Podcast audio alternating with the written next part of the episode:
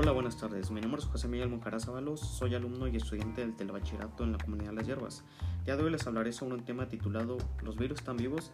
Ese es un tema que llamó mucho mi atención debido a la situación que hemos vivido desde hace varios meses con el COVID-19 ya que seguramente a muchas personas les ha surgido esta duda o alguna otra con relación al virus, si bien no es verídico y comprobable si los virus tienen vida o no, pero debido a investigaciones ha surgido la hipótesis de que seguramente los virus sí tienen vida, que están en todo nuestro alrededor, aunque no sean visibles.